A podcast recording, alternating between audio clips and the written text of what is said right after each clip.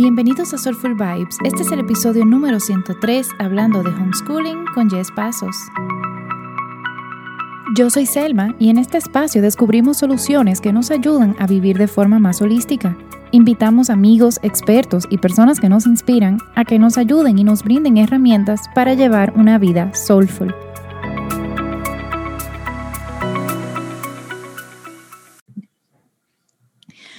Hola a todos y bienvenidos. Hoy estamos siguiendo como un poco esa línea de Soulful Parenting y tenemos a una súper invitada que es Jess Pasos. Ella es coach de creatividad para mujeres y mamá homeschooling, homeschooler de tres niñas. En el 2015, luego de decepcionarse con el proceso de admisiones del colegio que había elegido para su hija mayor, ella empezó a considerar el homeschooling o educación en el hogar como una opción para su familia. Luego de mucho análisis, estudio e investigación, en el 2018 finalmente sacó a sus tres hijas del sistema escolar, iniciando así un lindo proyecto de educación en casa. Muchas madres que, al enterarse que educaba en casa, le empezaron a preguntar del tema, pues estaban igualmente decepcionados con el sistema educativo y querían tomar control del proceso de aprendizaje de sus hijos. Así nace la idea de su proyecto Hablemos de Homeschooling, sus cursos online de educación en casa y sus programas de mentoría para padres. O sea, esto está, eh, la educación del futuro. Bienvenida, Jess. Mil gracias por estar aquí con nosotros. Gracias, Selma. De verdad que es un honor y un placer poder acompañarte eh, sabiendo sobre todo que estás embarazada y tener este tipo de conversación con una embarazada para que también lo considere este estilo de, educación es, algo que, me, me, hace mucha ilusión. Así es que yo espero que, que sea de ayuda para tu audiencia y para ti.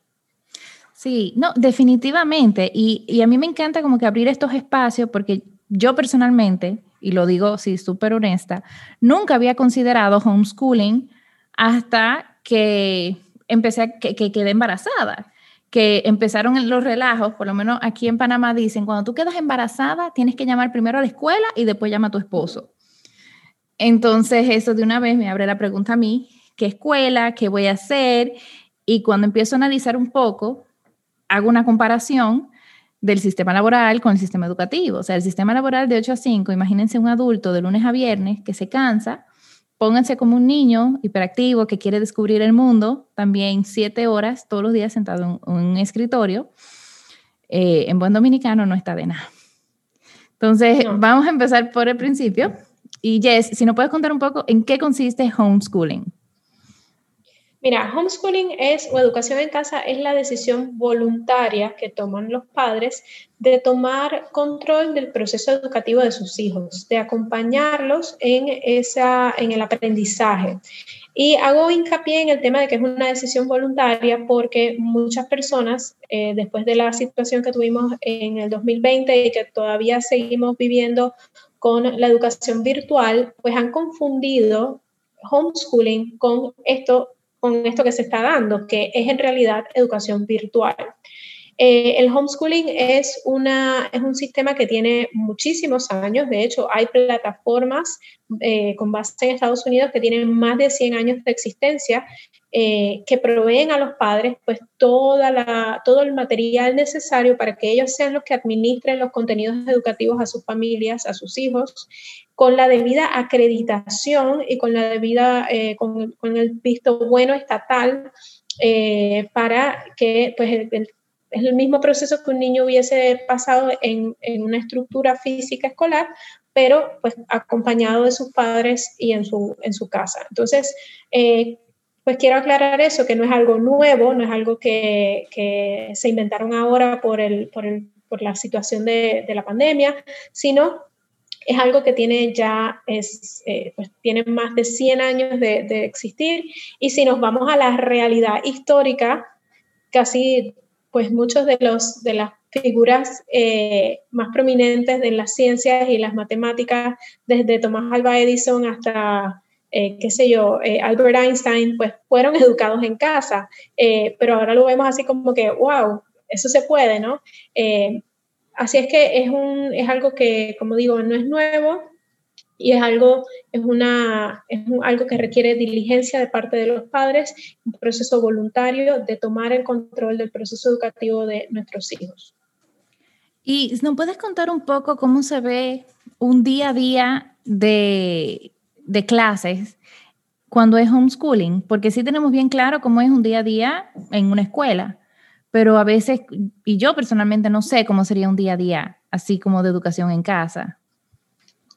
Mira, para, para hablarte de eso voy a, voy a, hablarte primero de que hay diferentes tipos de eh, educación en casa, ¿no? Está lo que es, llamamos el homeschooling per se como tal, eh, que es una familia que adopta un currículum que ofrece una, una escuela eh, debidamente acreditada y ese currículum está dividido por, por unidades y materias, ¿no? O sea, tiene la clase de matemática, de inglés, de estudios sociales, de ciencia, etc.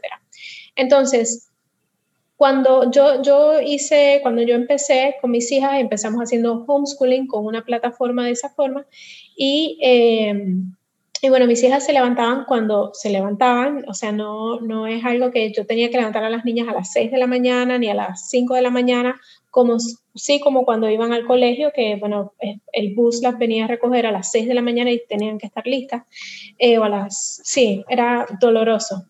Eh, claro. Y entonces, bueno, pues se, despiertan, desayunamos juntas, planificamos el día juntas. Yo ese, ese momento del desayuno pues aprovecho para contarles, hoy vamos a hacer esto y vamos a hacer lo otro, qué les gustaría hacer, qué les gustaría este, que hiciéramos esto y esto y lo otro. O sea que hay mucho, por lo menos en mi casa, hay mucha participación de mis hijas en, en la decisión de la rutina. Y no solamente la decisión de la rutina, sino también la decisión de la preparación de los menús eh, y todo lo demás, ¿no? Y hasta de las tareas del hogar. Oye, ¿tú quieres eh, vaciar la, el lavaplatos o quieres poner la mesa? ¿Quieres, eh, ¿Qué quieres hacer, no? Entonces, em, nuestro día típico, como te digo, ellas se despiertan cuando se despiertan, desayunamos juntos, planificamos el día juntos. Y en, cuando, cuando estábamos haciendo la plataforma, que nosotros particularmente utilizamos Calvert Academy, pues eh, empezábamos con las lecciones del día, íbamos sobre las lecciones del día. Eso nos tomaba aproximadamente, mis hijas son pequeñas, nos tomaba aproximadamente dos horas eh, de tiempo lectivo, porque cuando estamos educando en casa, el tiempo lectivo se reduce porque es una educación personalizada. Yo no tengo que ir al ritmo del grupo. Y una de las cosas que nosotros también hacíamos es que eh, nosotros dividíamos los días por materia. Estábamos, por ejemplo, los lunes veíamos historia, los martes veíamos ciencia, los miércoles veíamos matemática y los jueves veíamos language arts, o sea, inglés y español, y los viernes, antes de la pandemia, nos íbamos siempre a alguna excursión, ¿no? Nos íbamos a algún museo o algún parque para que la, educación no se limitara pues a, a libros y a y a procesos mm, eh, pues, de ver videos o lo que sea, ¿no? Sino que teníamos una, un aprendizaje vivo, eh, ya fuera en el mercado, ya fuera en el banco, en el, no sé, en un museo, en un parque, etcétera. Em, y entonces ya por la tarde igual las niñas decidían y aún deciden lo, cómo quieren organizar su tarde, si quieren hacer costura, si quieren hacer arte, si quieren hacer, em, si quieren ver algo de televisión, porque en mi casa pues no, no tenemos tampoco ese bloqueo con la tecnología, eh, que yo sé que muchos padres optan por sí tenerlos, pero nosotros hemos descubierto muchos, mucha programación muy muy educativa que ellas aprovechan. También, o si quieren, por ejemplo, mi hija mayor le gusta tocar piano, mi hija más pequeña le gusta dibujar, entonces ellas organizan su tarde con, eh, pues, desarrollando sus intereses, ¿no? Em, y bueno, ya las, a mis hijas las, las, acostamos a las siete y media de la noche y, eh, y bueno, ya terminamos así nuestro día eh, nosotros tratamos de una o dos veces a la semana, salimos con un grupo de niños que hacen también educación, educados en casa, para tener pues días en la naturaleza, exploración, juego. Y o sea que yo lo, lo que e, esto también me permite que ellas se empoderen y decidan cómo ellas quieren organizar su tarde para yo poder trabajar eh, durante las tardes y estar en mi, mi, escritorio haciendo esto que estoy haciendo, como por ejemplo esta tarde contigo. Wow, o sea, y lo bueno de eso, o sea, mientras lo estabas diciendo a mí, me surgieron muchísimas ideas y preguntas. Es que primero le enseñas del batching. El batching es una herramienta de, de organización, vamos a decir, como dice, que cada día tiene su materia. No es una locura todos los días de que el lunes, el miércoles, el jueves, no sé qué más, que eso pasa mucho con los horarios de colegio. Que, que, para poder meter a todos los profesores con todas las clases, tienen que como que tener regadas por ahí las materias. Em, también tienen como más autonomía, ¿no? Porque, y, y, más desenvolvimiento dentro de la casa, porque yo creo que ese es un factor. Y solamente voy a decir como que, ok, Latinoamérica con eh, quizás personas que tengan ayuda, los hijos no tienen una relación con las responsabilidades de la casa, sino hasta que son mayores. Mientras que ahorita, o sea, como tú lo estás diciendo, tiene una participación activa desde pequeños, que eso hace que cuando se muden solos o sean independientes sea mucho más fácil. Y sí me surge la pregunta, que me imagino que ya es como para quien, como, se sientan, no las pones a tus hijas en clases extracurriculares grupales, o sea, por ejemplo, si quieren aprender piano, en una clase grupal de piano, pre-pandemia o, así? ¿O es todo 100% en casa? No, no, no. Ellas, de hecho, antes de la pandemia iban a clases de baile, iban a clases de tenis, tenían clases de taekwondo, eh, iban, yo, iban a natación. Así es que sí, teníamos mucha, mucha, también mucho tiempo extracurricular, porque uno de los secretos del homeschooling, sobre todo en países como Panamá, donde la educación privada es tan cara, es que te libera muchísimo presupuesto. Entonces, a veces que tú quieres que tus hijos, eh, tus hijos quieren estar en clases de esto, aquello, lo otro, y sobre todo personas, familias como la mía, que tenemos tres niñas, eh, pero dices, oye, es que no me da, de verdad que no me da para pagar el ballet, la gimnasia, la natación, pero cuando haces educación en casa, pues, como te digo, se libera tiempo y presupuesto que puedes invertir en clases extracurriculares. Así que sí, definitivamente antes de la pandemia nosotros teníamos unos calendarios donde pues lunes, miércoles íbamos a baile, los martes y jueves íbamos a tenis, eh, los lunes y miércoles también íbamos a, a taekwondo y así por el estilo. Ah, súper cool. Y, y yo te, te, he escuchado hablando mucho en tu Instagram de la frase unschooling, Si nos puedes e-, explicar un poquito cuál es la diferencia de unschooling con homeschooling. Sí, mira, homeschooling, como te dije, es lo que nosotros hicimos inicialmente, lo que es, lo que es más tradicional, que es una educación donde una escuela prepara unos eh, prepara el currículum y prepara, divide las, las, clases o las materias, las divide en unidades y, lo, y prepara, tienes también un manual para el padre donde te dice, ok, vas a enseñar los estados de la materia. Bueno, pues los estados de la materia vas a hacer este experimento y esto y esto y esto, ¿no? Es como un manual para el padre, eh, como un, teaching manual, ¿no? Para el padre. Eh, y eso es como literalmente llevar la escuela a la casa. Nuevamente, dividido por materias, dividido por unidades, con exámenes, etcétera, etcétera. Lo que nosotros ya hemos venido haciendo desde hace un año es unschooling, que es un proceso a través del cual las niñas eh, o los niños eh, aprenden a partir de sus intereses. ¿Qué quiere decir esto? Que si hoy, por ejemplo, em, decidimos que en el mes de febrero vamos a aprender eh, de un interés de dos de mis hijas, que es la moda. Ellas están, eh, mi hija mayor está cosiendo, está, le encanta pues eh, crear, es súper creativa. y lo que vamos a utilizar ese tema de la moda, porque es el interés de ellas, y lo vamos a convertir en material educativo. ¿Y qué podemos aprender de la moda? Podemos aprender de historia, podemos aprender de matemática, podemos aprender de geografía, podemos aprender de ciencia. O sea, tantas cosas que encierra un tema, pero que es un tema que a ellas les gusta. Lo mismo hemos hecho con temas como, por ejemplo, el tiempo, eh, que fue el mes de, mes de enero. El, en marzo de, del 2020 hicimos todo un mes del, mes de la mujer. Entonces veíamos diferentes mujeres de, a través de la historia eh, y veíamos su, su, contribución al mundo, de dónde eran, del país del que del que vinieron, eh, en qué se destacaron, etc. Entonces, Pero son temas a donde quiero ir con, el, con, esto, con esto es que el unschooling se basa mucho en qué es lo que le interesa al niño. No te voy a dar hoy, vamos a regresar a las figuras geométricas o las, o las fracciones así tan seco.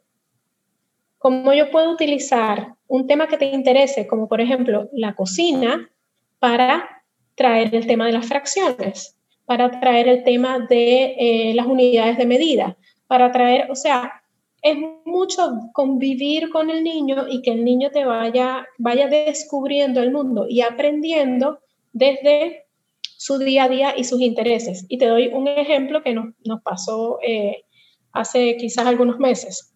Estábamos desayunando y mi hija mayor eh, me pidió un poco de mantequilla para sus pancakes. Entonces me dice, mamá, ¿de dónde, quién se inventó la mantequilla? Porque a ella le encanta la mantequilla.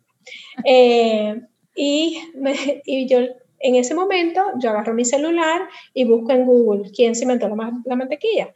Me sale un video eh, de, un, de hecho, de un canal que nosotros utilizamos mucho en nuestro proceso de aprendizaje con toda esta historia de Mesopotamia y la mantequilla y todo eso. Entonces fue como, en un momento del día a día, como comernos el desayuno, estamos aprendiendo. Y esa es la magia y lo bonito del unschooling, que es una convivencia con el niño en donde el niño muestra un interés, papá y mamá trabajan pues los, los, los, temas para incorporar pues toda la, la información posible, pero el niño está receptivísimo ¿Por qué? Porque no es algo que le impusieron, es algo que él pidió. Y la verdad es que nosotros llevamos haciendo unschooling hace un año y ha sido mágico y maravilloso. Eh, y tampoco tenemos esta presión de que hay que pasar en la unidad, hay que hacer el examen, que si hay que aprobar, que si no. El niño está aprendiendo porque quiere aprender, no porque quiere sacar una buena nota, no porque quiere eh, pues ser validado con una nota, sino que realmente quiere entender y quiere, quiere conocer más acerca de eso que le interesa. Claro, claro, no, y, y, las personas que nos están escuchando son adultos. Entonces, aquí yo también como que me atrevo a dejarle la pregunta de que cuando ustedes se han sentido que han aprendido más. Y yo, yo sé que no es en el colegio. O sea, yo personalmente he aprendido mucho más inclusive después del colegio, aplicando las cosas. Eh, yo he aprendido más de estadística estudiando mis insights de, Instagram, ¿sabes? O sea, y entender tendencias y cosas así. Y, y es increíble como eso es lo que tú dices, o sea, cuando el niño lo pide, cuando el niño lo quiere, es otra receptividad. Y posiblemente tus hijas saben más fácil de fracciones porque cocinan todo el tiempo que quizás un niño que le dieron la clase, fue a un examen, se embotelló, como se dice en Dominicana, que eso es como que eh, se lo aprendió para el examen y después quizás se le olvida. Totalmente. entonces, por ejemplo, hablando de aspectos técnicos, em, ¿cómo sería la validación de los cursos o la validación de la vida de colegio de, con unschooling al momento ya de que se quieran ir vamos a decir, si alguna de tus hijas se quiere eh, estudiar algo como medicina, que, hay que ir a estudiarlo, por ejemplo. Sí, mira, lo que hacemos es las familias que hacemos homeschooling, y de hecho, y muchas familias que hacen homeschooling también, trabajamos con lo que se llama escuelas paraguas. Las escuelas paraguas son instituciones debidamente acreditadas en eh, principalmente Estados Unidos que hacen esta, este servicio como yo, yo a mí me gusta eh, hacer la comparación que es como un notario, ¿no? Donde tú vas a la escuela Paragua y le dices, oye, escuela Paragua, yo estoy haciendo eh, tercer grado con mi hija María Estela y vamos a hacer español, inglés, matemáticas, ciencias y sociales, ¿no? Este, que no es que yo vaya a administrar una clase de matemática, una clase de ciencia, una clase de sociales, pero sí estoy incorporando todas esas disciplinas en su proceso de aprendizaje a partir de los intereses que tenga, de las unidades que estemos desarrollando. Eh, y le digo, mira, voy a utilizar estos recursos, estos recursos y estos recursos. Y los recursos pueden ser páginas de YouTube, páginas de Internet, libros, pueden ser experiencias vivenciales como visitas a museos, pueden ser tantas cosas como puede ser una clase de cocina. Eh, y asigno una nota cada semestre a esas clases. Y la escuela Paragua lo que hace es que me valida eso, convierte esa información en una transcripción de crédito oficial eh, que luego yo puedo, en el caso de Panamá, pues presentar esa transcripción de crédito ante el Ministerio de Educación y eso queda convalidado eh, para que el niño pues luego pueda ir a la universidad. Y, o si terminamos hasta el duodécimo grado, eh, lo que es toda la preparatoria, todo high school, lo que ellos lo que me dan es un diploma de high school que, con el que el niño puede entrar a una universidad sin mayor problema. Este, pero, no, pero sí hay la presencia o, el apoyo institucional de una escuela eh, que avala ese proceso que está siguiendo pues la familia. Ah, ok, y ahora mismo tus hijas están en una escuela en Estados Unidos, vamos a decir. Mis, mis, hijas están, o sea, si a mí me preguntan, oye, ¿tus hijas no van a la escuela? Yo sí, ellas están matriculadas en una escuela en Estados Unidos, en una escuela en el estado de Tennessee que se llama Home Life Academy, eh, y esa es mi escuela Paraguay ellas tienen un mm. certificado de matrícula y todo.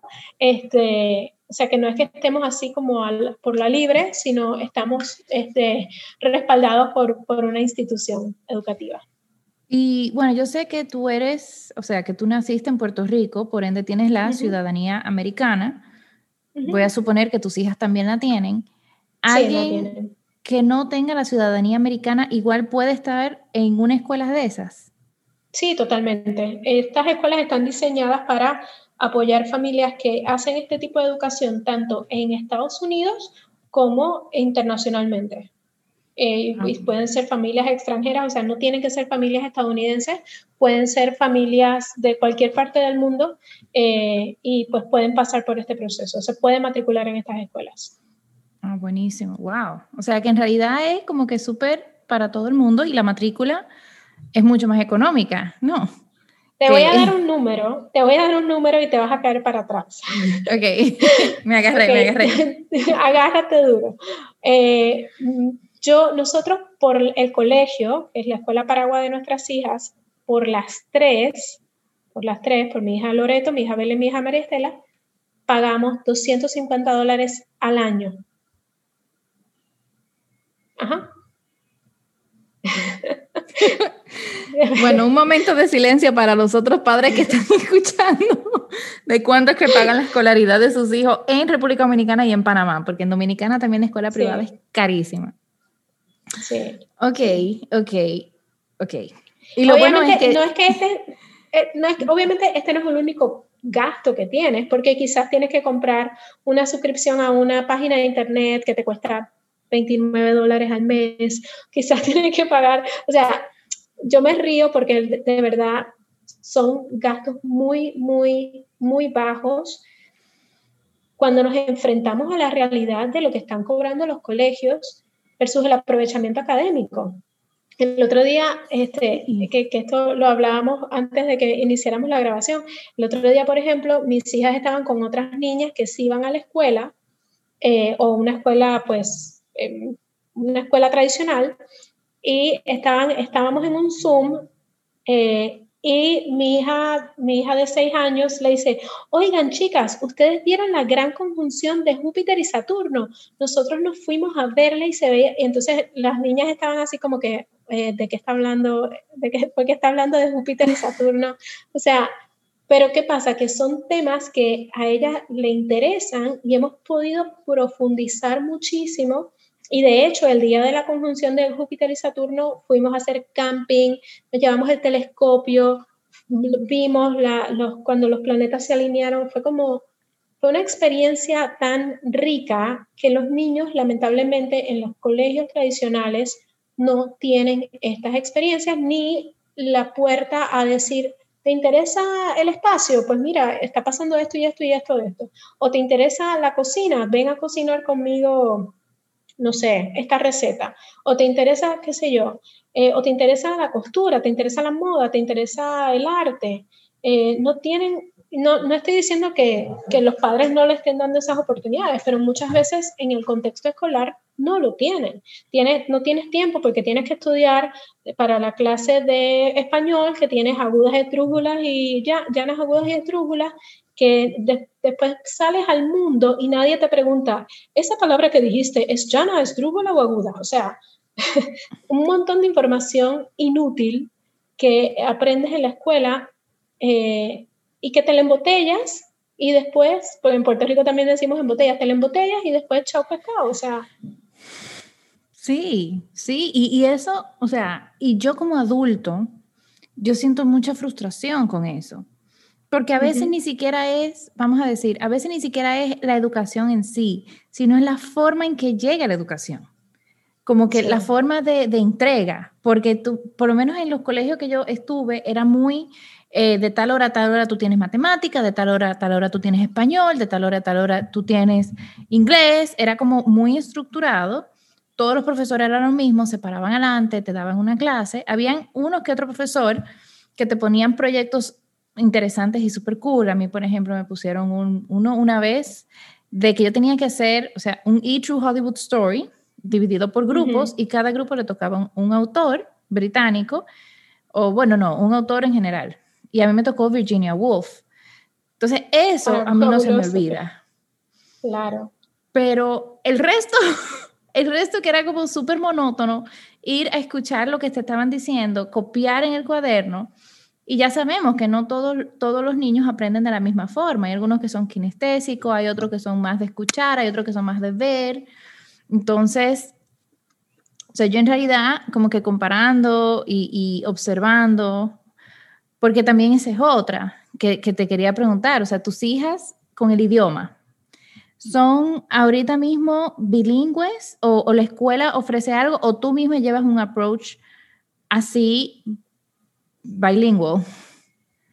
Sí, yo trato de hablarles a mis hijas en inglés. Eh, no trato de que eh, mientras ellas muestren interés por el idioma, eh, yo voy a apoyarlas. O sea, porque ese es el compromiso que haces cuando estás haciendo unschooling, ¿no? De que mm, lo que, o sea, no es por imposición, sino es por interés, porque lo, que es, eh, o sea, como nos dice la neurociencia, el, aprendizaje viene desde la emoción.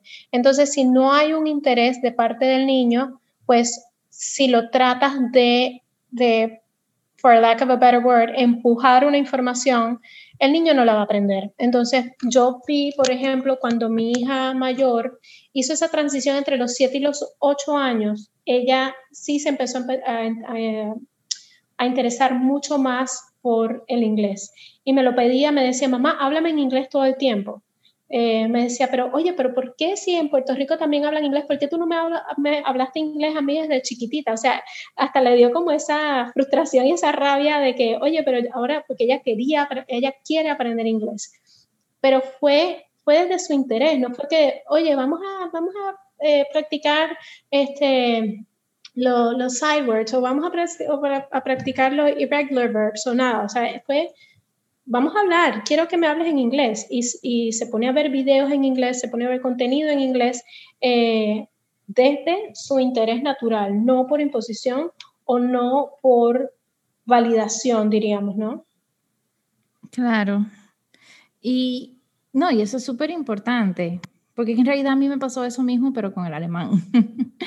yo, yo como que mi mamá habla alemán y yo le, le preguntaba a ella como que por qué no nos hablaste en alemán desde pequeño y aprender un idioma después de adulto, o sea, no, bueno, tu hija no, todavía está chiquita y, aguanta toda la información más rápido, pero aprender un idioma después de adulto es muy, muy, muy retador. Y yo sí quisiera que desde que en el día a día, así como súper habitual, Arturo, mi, mi, bebé, ya tenga el alemán. Y sí, yo le pedí a mi mamá que le hablara solamente en alemán. Mi esposo eh, se comprometió para hablar en inglés, yo le, le, voy a hablar en español y mi mamá le va a hablar en alemán. Eh, y yo siento que el, el, homeschooling puede traer bastante flexibilidad a eso, pero si nosotros lo queremos hacer desde pequeño para que sea algo como por default, que no sea como un interés más allá. Y viene mi otra pregunta, con los padres, ¿cómo vamos a decir padres que tienen trabajo a tiempo completo, como mi esposo, o yo, por ejemplo, que, que, estoy emprendiendo, pero como estoy, bueno, ahora mismo yo estoy como empezandito, o sea, que tengo que dedicarle mucho más tiempo, o sea, ¿cómo uno puede organizar el homeschooling para que uno o los dos padres puedan trabajar? Sí, mira, en mi casa, como, como te digo, como yo lo que hice fue diseñé mi emprendimiento de manera tal que yo tuviera las mañanas disponibles para mis hijas. Entonces, yo, em, y como te, como te mencionaba antes, cuando estás educando en casa no necesitas tampoco las siete horas que los niños están en, el colegio, sino con tres horas eh, tienes más que suficiente porque es una experiencia de educación súper personalizada. Em, entonces yo diseñé mi emprendimiento de forma tal que yo pudiera eh, educar por la mañana, o sea, estar con las niñas totalmente dedicadas a las niñas por la mañana y trabajar en la tarde. Eh, hay familias que pues se hacen apoyar de tutores, por ejemplo, y tienen un tutor que va a la casa y administra el proceso educativo durante una, dos, tres horas.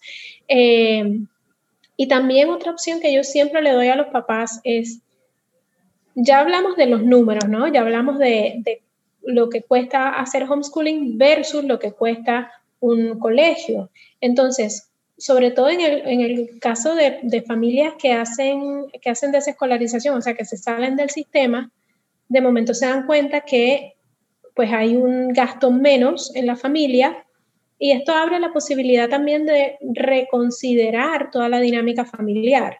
Decir, oye, mamá tiene que trabajar ocho horas o puede trabajar tres horas, puede trabajar cuatro horas al, día, ¿no?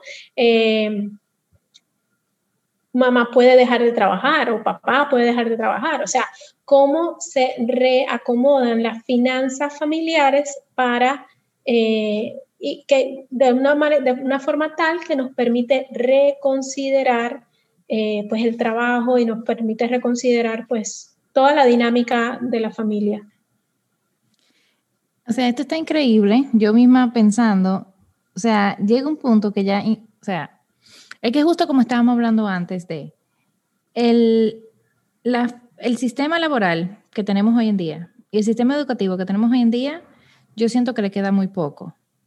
O sea, ya ese 8 a 5, ese 7 a 2, ese tipo de educación súper em, cuadrado, ya no funciona porque ya nos hemos dado cuenta que de cualquier cosa se puede vivir. O sea, ya no es como antes, de que también decían, ay, eso no es una carrera. O sea, ya sabemos que no importa tu profesión, tú puedes hacer un emprendimiento y vivir de eso. Y vivir muy bien. Em, entonces es increíble y yo creo que, que, que, yo quisiera que las personas que nos están escuchando empiecen a hacerse ese tipo de preguntas y darse cuenta de que tú puedes, la estructura que a ti te inculcaron y muchos que nos escuchan son, vamos a decir, millennials que también es otra cosa que está pasando. Eh, los millennials no hemos dado cuenta que estamos en un hamster wheel. No necesariamente sabemos cómo salirnos de ese hamster wheel, pero esa es una forma. O sea, desde que ya tú le quitas ese costo exorbitante de schooling y todo lo que viene de la mano, porque tú tienes la escolaridad de un colegio, el uniforme, los libros. Entonces, cualquier otra cosa extracurricular. La transportación. ¿La qué? La transportación, por ejemplo. Muchos padres tenemos que, tenemos que pagar 90 dólares nada más de transportación. O sea, los costos también es que son exorbitantes. Es increíble. Eh, exacto, exacto. Y al final del día, sales del colegio y, yo voy a hacer un chiste que hacían mucho en mi casa, eh, porque mi hermana y yo fuimos a un colegio bastante caro en, en, en República Dominicana claro, mi mamá era profesora ahí, entonces teníamos como descuento y no sé qué más, pero igual, em, en Dominicana, al dinero se le dice cuarto, los cuartos. Ajá, los cuartos. Ajá. Los cuartos. Y cada vez que estamos, vamos a decir, en la mesa del comedor, que estaba mi papá, mi mamá, mi hermano, mi hermana, yo, eh, y empezamos a tener alguna conversación y de repente como que nos quedamos mi hermana y yo en blanco, porque mi hermano de verdad que tiene una memoria, yo no sé, se acuerda de todo. Y mi papá solamente decía de que hay mi cuarto. Porque mi hermana y yo a veces nos quedábamos en blanco, que no, y que, no íbamos a aprender nosotras. Y más, o sea, mi hermana terminó siendo actriz y trabaja en producción de cine, por favor. Yo, yo trabajo aquí en wellness. ¿Qué me iba a importar a mí la hipotenusa de no sé qué más? O, cálculo, ¿sabes? Entonces, es como, como yo nada más me estoy acordando de eso, de que, ay, mi cuarto, yo de verdad quisiera no tener que, que estar repitiendo esa frase de mi papá.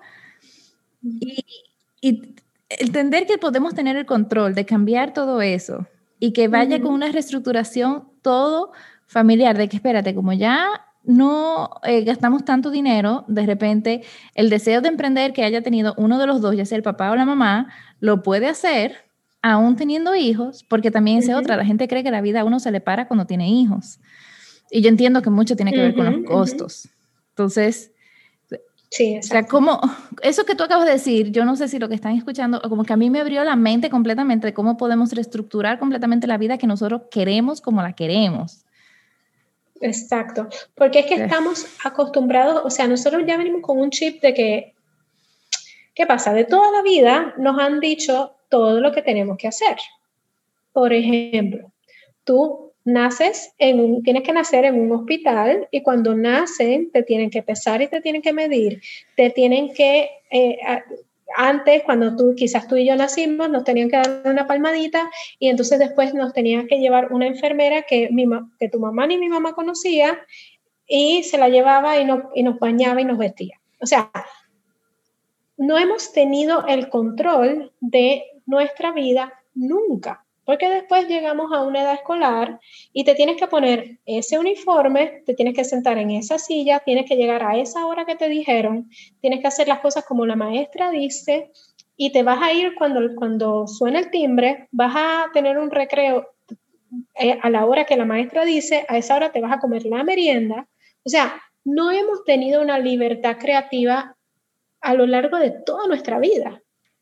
O sea, y ya nosotros, nuestra, nuestra capacidad, a mí la verdad es que te, voy a, te voy a ser bien sincera, a mí el proceso de desescolarizar a mis hijas y educarlas en casa ha sido un gran maestro en mi gestión profesional como coach de creatividad.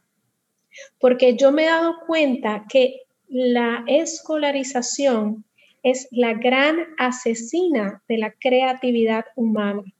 O sea, tú no tienes, o sea, y no, no te lo estoy diciendo a ti, no, pero que los seres humanos, en ingenio en la escuela, es en, en, el, en el sistema escolar que nos quitan, que nos desgarran nuestra capacidad creativa, que la roban así, como que no, tú no puedes crear nada, tú vas a, vas a hacer primero matemática, después vamos a hacer ciencia, los martes trae, ven vestido de otra forma porque vas a hacer deporte, o sea, educación física, y cuando nosotros le damos la oportunidad a los niños, como en el caso de, pues, mi familia, que hacemos este tipo de educación, dice, oye, ¿de qué tú quieres aprender? ¿Qué te interesa? O sea, el niño, su creatividad se despierta. mira, a nosotros nos pasó, creo que fue en junio o en julio, que mis hijas se interesaron en un programa de la BBC que se llama Los Octonautas. Entonces querían aprender más y más y más y, aprendimos de la fosa de las Marianas y de las zonas oceánicas que yo estoy segura que muchos adultos que me escuchan no saben ni dónde está la fosa de las Marianas. Pero, o sea, ¿cómo? está en el Pacífico, por las Islas Marianas, por allá perdido. Pero, pero la cosa es que es el punto más profundo del mar. Y mis hijas, por, porque tuvieron la oportunidad de decir, mamá, eh, por una cómica. Esto, esto lo aprendimos gracias a una cómica, no lo aprendimos gracias a un libro de texto. O sea, gracias a una cómica, mis hijas se interesaron por este tema y fuimos trabajando sobre este tema. Pero, ¿qué les dice eso a ellas? Yo puedo crear la experiencia de aprendizaje, yo puedo diseñar mi rutina de las tardes. Yo puedo acompañar a mi mamá en el proceso de, hacer la planificación del menú de la semana. Tengo voz y voto. O sea, mis ideas van a ser escuchadas y consideradas.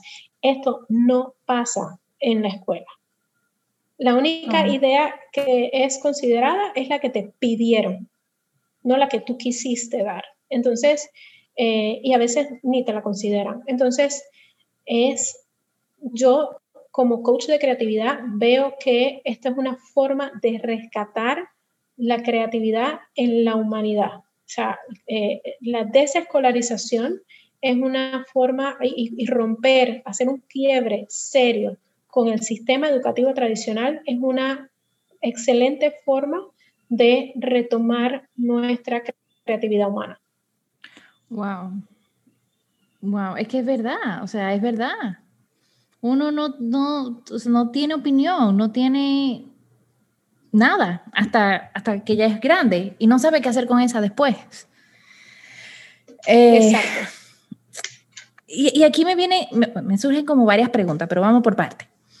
Eh, y te la voy a contar como para que si la contestas junta bien. La primera pregunta que me surge, que quizás mucha gente te pregunte, es el tema de la socialización. Y la segunda pregunta es, vamos a decir, ¿cómo un papá que, vamos a decir, o una mamá que está escuchando este podcast que dice, hmm, yo quiero empezar a evaluar homeschooling, o mejor, yo quiero empezar a evaluar unschooling para mis hijos, ¿cómo puede empezar ese proceso? Ok. Bueno, para contestar tu primera pregunta eh, del tema de la socialización, que es uno de los grandes mitos que pues siempre eh, la gente tiene en torno al tema de los niños que son educados en casa. Yo sinceramente siento que mis hijas están socializando hoy en día mucho más de, cuando iban a la escuela. Y te explico por qué. La socialización escolar es una, una socialización, eh, a mí me gusta llamarla como ficticia. ¿Por qué? Porque tú, no, tú socializas con esas personas que pusieron en tu mismo salón. Tú quizás, por ejemplo, cuando mi hija, mi hija tiene todavía su, su amiga de cuando ella iba al colegio, eh, a una escuela tradicional, pero la niña que se sentaba al lado de ella y pues sí, porque se sentaban una al lado de la otra, pero era una socialización y una amistad que surgió eh, donde ellas no, porque se sentaban, porque estaban juntas y los 15 minutitos que tenían para, para eh, en la hora de recreo, pues jugaban. Eh, pero ¿qué pasa? Cuando educamos en casa, como los niños tienen una vida activa con los padres, no se limita a la socialización con sus pares, con niños de su misma edad. Mis hijas socializan con eh, pues, el dependiente del supermercado, socializan con mamás de otros niños, socializan de forma voluntaria. Y de hecho nosotros en casa y nosotros somos un grupo como de 10 niños eh, y los niños van desde, desde los cuatro años que tiene mi hija menor hasta los ocho años que tiene mi hija mayor y, y todas las edades entre medio, ¿no? Este, y es una, una socialización mucho más orgánica porque son niños que ellas que un día llegaron juntos a un parque y se tuvieron que conocer y se tuvieron que desarrollar una relación y tuvieron que jugar. Este, y, y, lo mismo con pues todas las personas con las que ellas eh, interactúan. Hay un, hay un tema con, con la, la, educación en casa va muy de la mano con la crianza y casi siempre es una crianza de apego, es una crianza consciente. Cuando un niño es criado mm, siguiendo este, este, estilo de, o sea, de este estilo de formación, de crianza, eh, con un apego, con un apego sano, con una, una crianza consciente, un padre consciente, presente, el niño es mucho más seguro. Mi, hija menor, que es la que más se ha beneficiado de todo, esta, de todo esta, este cambio de paradigma, eh, es una niña increíblemente segura. O sea, ella me dice, mamá, quiero eh, llamar a, a, Erika. Y Erika es una amiga mía que tiene 33 años y eh, ella la llama y le dice, hey Erika, ¿cómo estás? ¿Qué estás haciendo?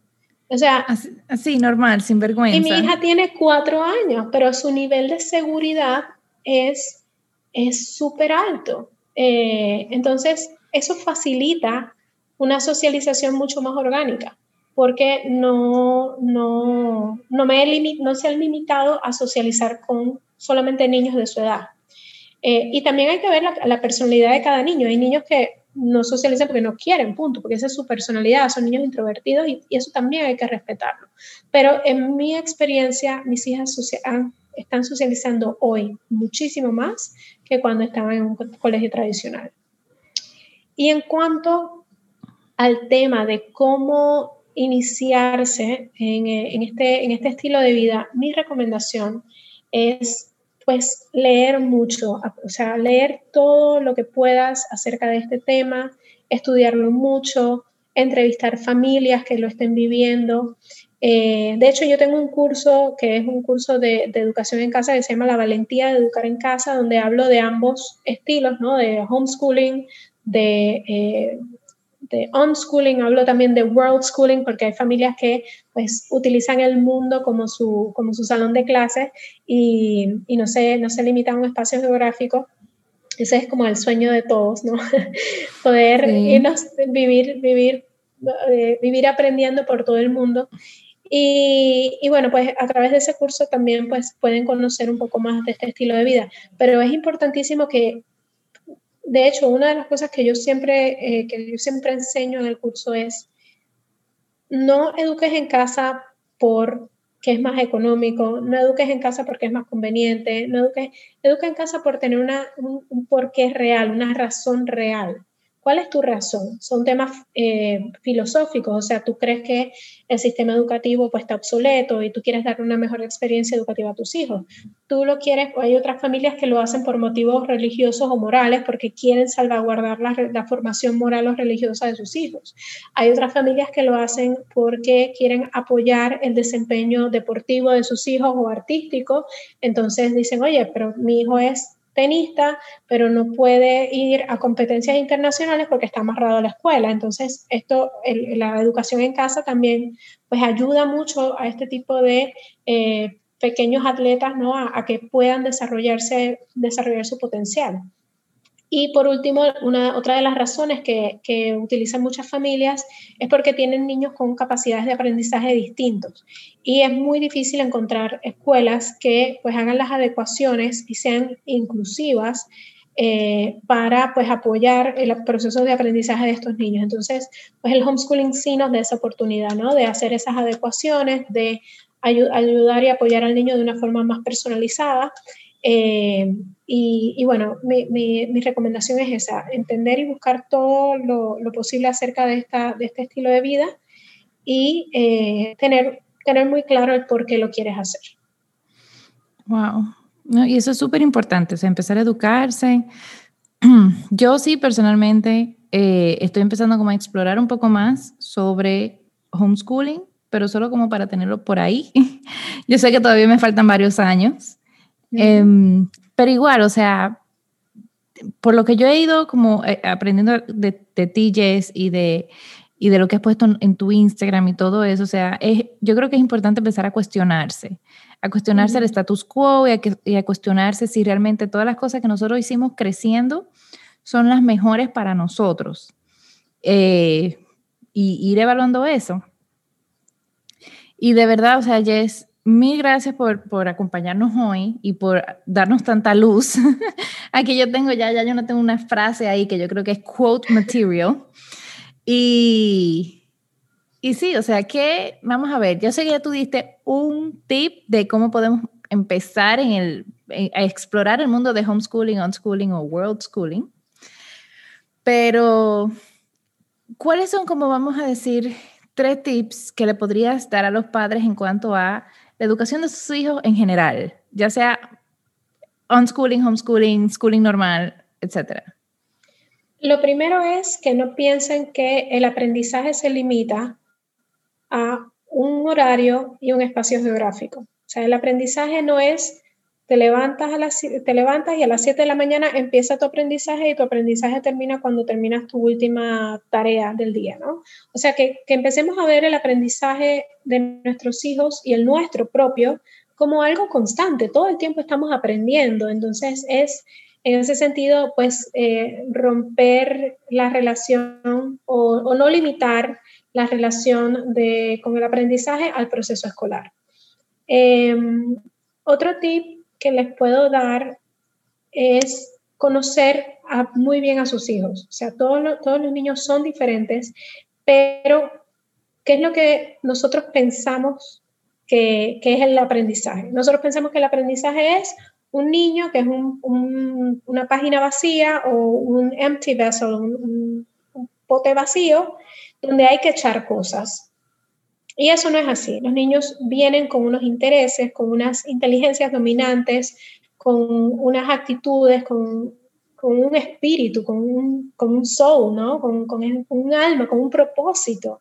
Eh, y es nuestro deber como padres estar ahí y ayudarlos a descubrir ese propósito, descubrir ese potencial, descubrir esa, esa, eso que ya, trae, que ya traen de diseño por diseño, ¿no?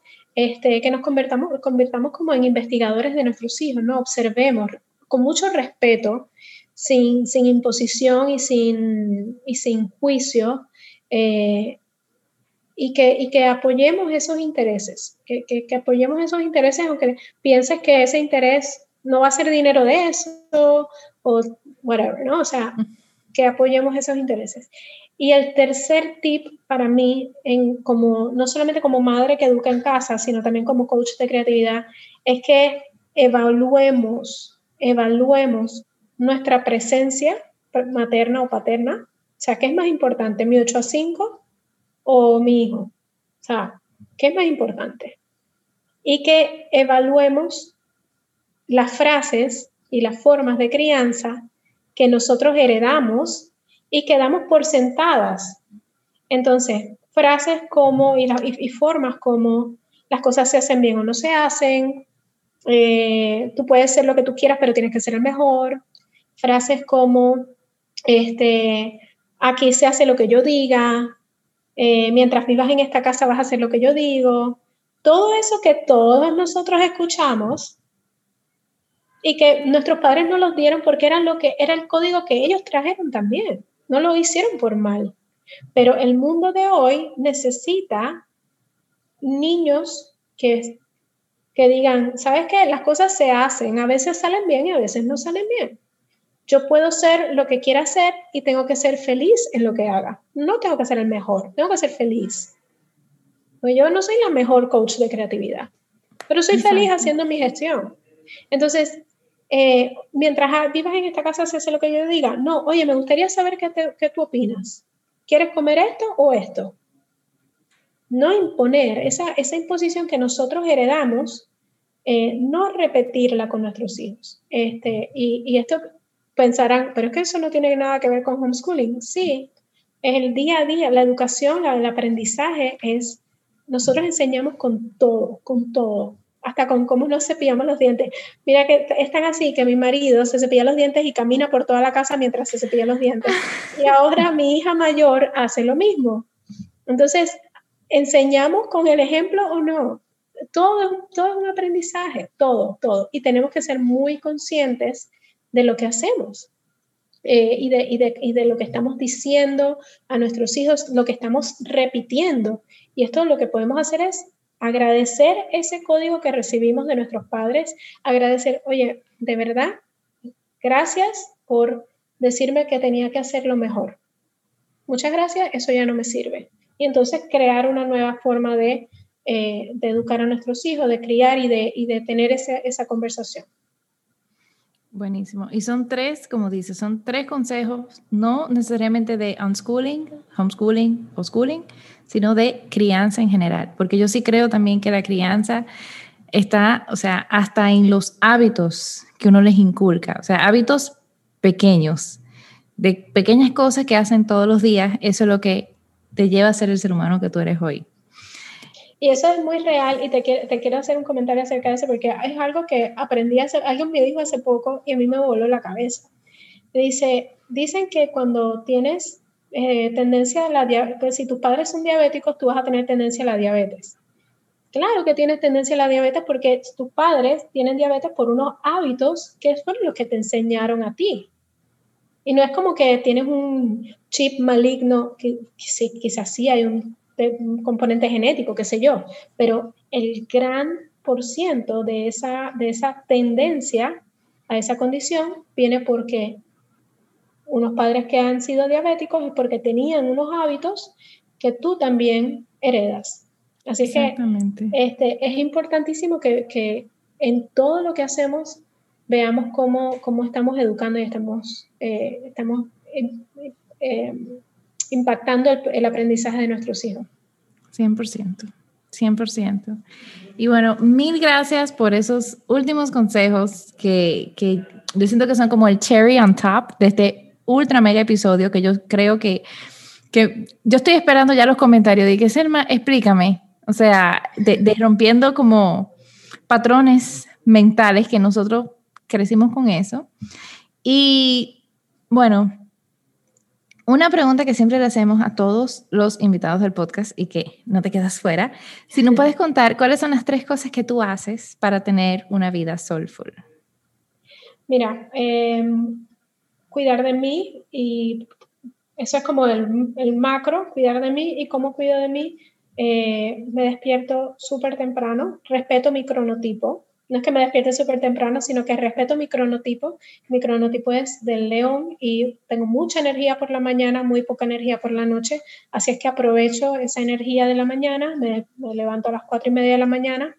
Ahí viene el segundo, el segundo tip, eh, practico journaling, o sea, escribo, trato de vaciar mis emociones eh, en, un diario eh, y trato de salir a caminar en la naturaleza todos los días mientras no estemos en super lockdown, pero trato, como me levanto tan temprano, pues trato de salir a caminar en la naturaleza y muchas veces tengo la gran bendición de ver el amanecer pues eh, cada día y eso para mí es algo que me ayuda a tener una vida soulful porque veo que, que todo siempre empieza de nuevo, ¿no? Después de una larga noche, una oscura noche, pues hay una nueva oportunidad. Entonces, es, eso alimenta mi alma grandemente, ver el, ver el amanecer, estar en contacto con la naturaleza, que es nuestra gran maestra de creatividad, eh, y tener ese espacio conmigo misma para, para vaciar mis emociones eh, de forma escrita. Buenísimo. Yo también hago journaling. Para mí el journaling es como uno de esos secretos, bueno, no es secreto, pero el que lo empieza a hacer dice por qué no lo hacía antes. De verdad que es súper poderoso. Y bueno, Jess, ¿nos puedes contar dónde la gente te puede encontrar, dónde puede eh, eh, recibir información de tu curso, etcétera? Cómo no, mira, eh, yo tengo, pues tengo mis dos marcas, como quien dice, eh, Jess Pasos y jesspasos.com, que es pues en mi faceta como coach de creatividad. Pero para el tema de homeschooling tengo una, una marca que se llama, se, se, llama Hablemos de Homeschooling, que me, me, encuentran así mismo en Instagram y en la página web hablemosdehomeschooling.com. En la página web, de hecho, tengo un blog donde comparto muchísima información gratuita. Eh, ahí tengo información también de mis productos y servicios, del curso, las asesorías, etcétera. Pero tengo muchísima información y recursos gratuitos para todos esos padres que están empezando a buscar esta información de, de homeschooling. Buenísimo. Pues muchísimas gracias y yo espero que a todos los que estén escuchando vayan y sigan a Jess Pasos, ya sea en Jess Pasos o en Hablemos de Homeschooling y conozcan un poquito de, de esto. Ah, y también si nos estás escuchando, bueno, Jess, mil gracias por acompañarnos de nuevo. Eh, a todos los oyentes, también mil gracias por siempre escucharnos. De verdad que es súper importante para mí saber que les traigo contenido de valor que pueden llevarlos a ustedes a llevar una vida más soulful. Y les invito a que compartan este episodio con todos los padres que conocen en sus vidas, con su tribu.